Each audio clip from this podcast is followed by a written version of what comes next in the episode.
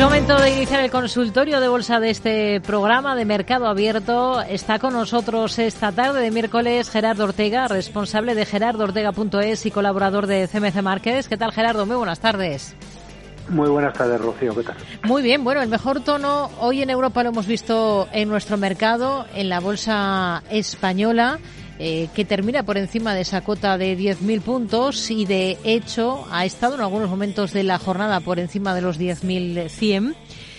Eh, los siguientes pasos del selectivo eh, tras superar esos 10.000, si quiere dar señales de fortaleza, ¿cuáles serían? Bueno, en principio ya los ya lo está dando como tal, me refiero, con la superación precisamente de los 10.000, ¿no? ¿Qué es lo que pasa? Bueno, pues que tiene aún deberes, eh, deberes que hacer. El siguiente, y para mí la zona importante, es eh, los 10.140, una cosa así, 140, 150. ¿Por qué? Porque es eh, la vela que rompía la zona de soporte, que yo creo que está muy clara precisamente en los en los 10.000, ¿no? Está bien lo que hace estas últimas jornadas, pues eh, al fin y al cabo lo que hace es eh, llevarse por delante los eh, dos últimos huecos, teniendo en cuenta que precisamente el, último, bueno, pues ha cerrado, ha cerrado ahí. Es decir, eh, se abría en 10.076,9, ha cerrado en 10.077,7. Bueno, queda ese, ese detalle, digamos que lo, lo, lo, lo primero que tenía que hacer ya lo, ya lo ha hecho, pero a partir de aquí, bueno, pues ahí todavía se tienen que ir resolviendo ciertas cosas, ¿no? Por supuesto que si el movimiento es bueno al alza, lo que vamos a ver sencillamente se va a ser seguir subiendo y supongo llevarse esa zona de los de 1140, de 1150 y ya lo que le queda por arriba simplemente será pasar a retomar eh, su proceso de altos del movimiento, subida libre, pues entiendo yo en lo que sería eh, la versión total return, ¿no?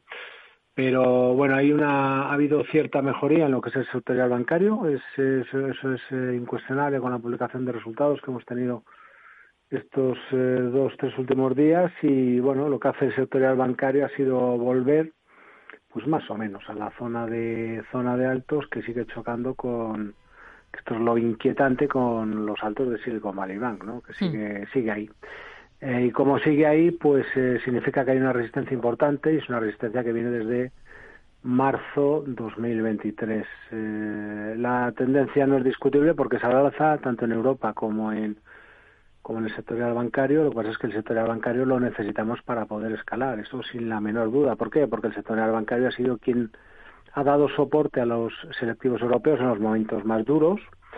Que recuerde la gente, que no olvide, él en los dos últimos octubres, octubre de 2022 y octubre, octubre de 2023, cuando caían las, las bolsas europeas, cuando perdían soportes, los, los bancos daban ese, ese, ese soporte que, que, que perdían ¿no? los, los propios selectivos.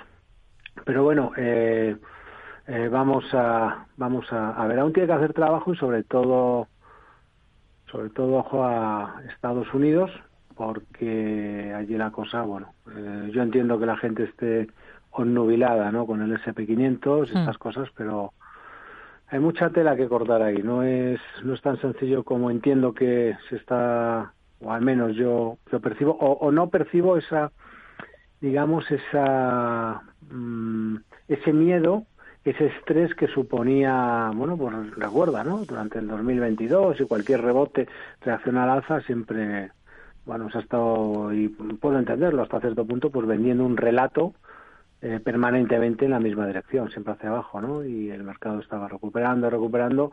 Bueno, ahora evidentemente estamos en zona de máximos de todos los tiempos, lo cual se hace muy complicado mostrar mostrarse eh, bueno pues contra esa tendencia que es evidentemente eh, alcista pero yo insisto hay una hay una divergencia como una catedral con el Nasdaq Composite ¿eh? entonces eso es eso es más que inquietante ya sé que es por los siete magníficos y ya sé que es por el peso que tienen no pero y que además esta divergencia ese ese, ese mayor esa fortaleza de las Big Tech eh, se ha venido precisamente mostrando durante todo el proceso de recuperación en las bolsas estadounidenses, ¿no? Pero, eh, no es lo mismo que eso, eh, bueno, durante el proceso de recuperación que ha servido además como excusa y para argumentar, uniéndolo a las cuestiones macro y fundamentales, que el alza no podría eh, ser consistente con el paso del tiempo, es un, precisamente uno de los argumentos, ¿eh? eso de,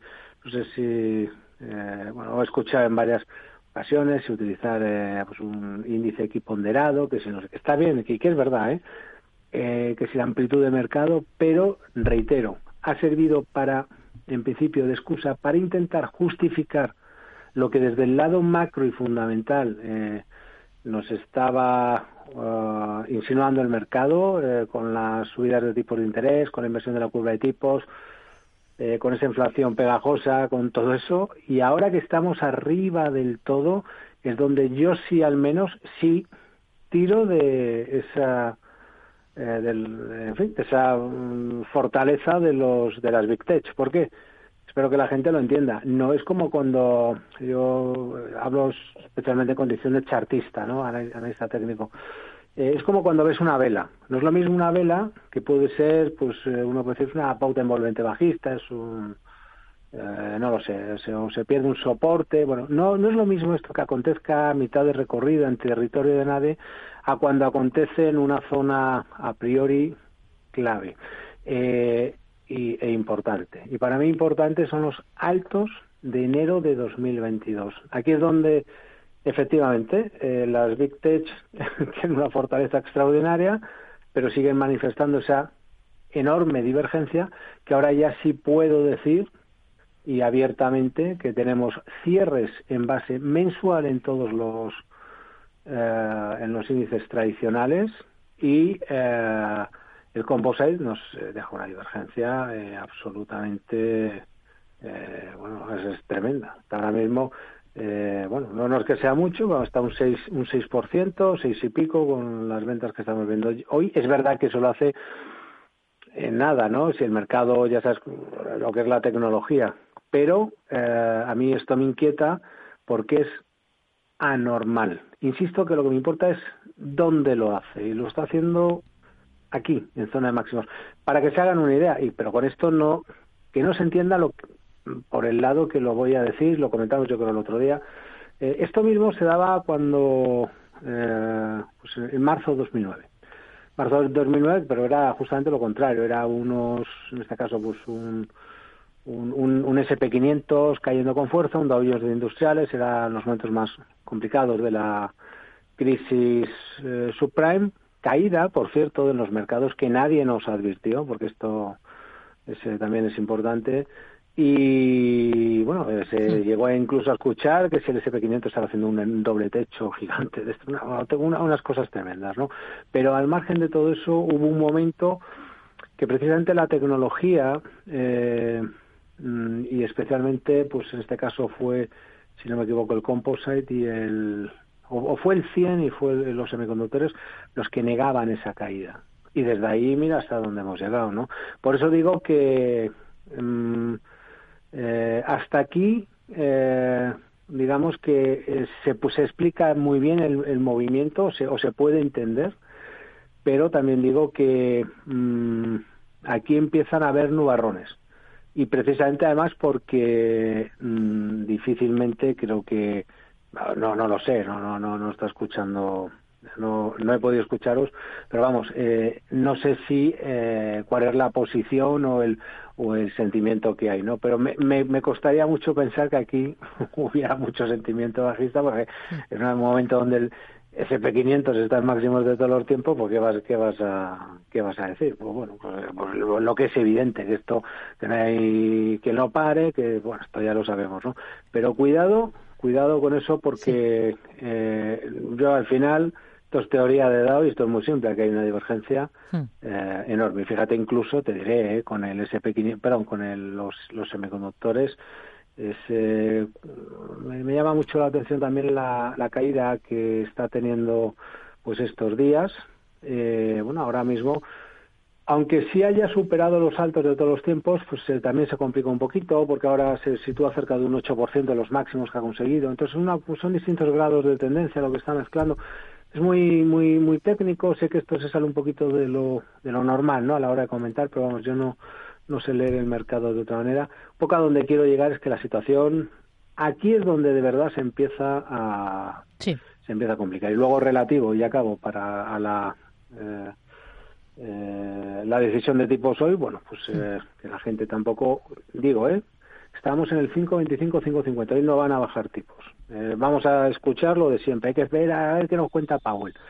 Bueno, con seis, con cinco, con cuatro, con siete bajadas, llevamos de todo en este 2024 y da igual.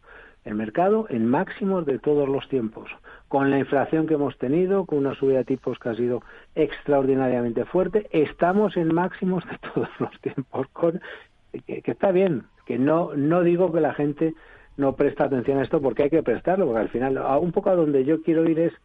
Eh, que al final el mercado es eh, soberano y se va ordenando y se va reordenando el, sol. Hoy, ya te digo, eh, van a mantener tipos de interés y mm. quizás, y ya, ya acabo, eh, quizás para mí lo más interesante sería que cualquier tipo de bajadas de, de proceso de bajadas de tipos de interés en Estados Unidos que es incuestionable que este año se va a iniciar, no sé si en marzo, en abril o en mayo, pero se va a iniciar, bueno, que no sea a toda velocidad que sea tranquila, que sea pausada y oye, si nos dejan los tipos en el 4%, pues eh, mejor. Eso significará que las cosas van razonablemente bien. Todo lo que sea bajar de forma violenta y brusca, desde mi punto de vista, malo. Hmm.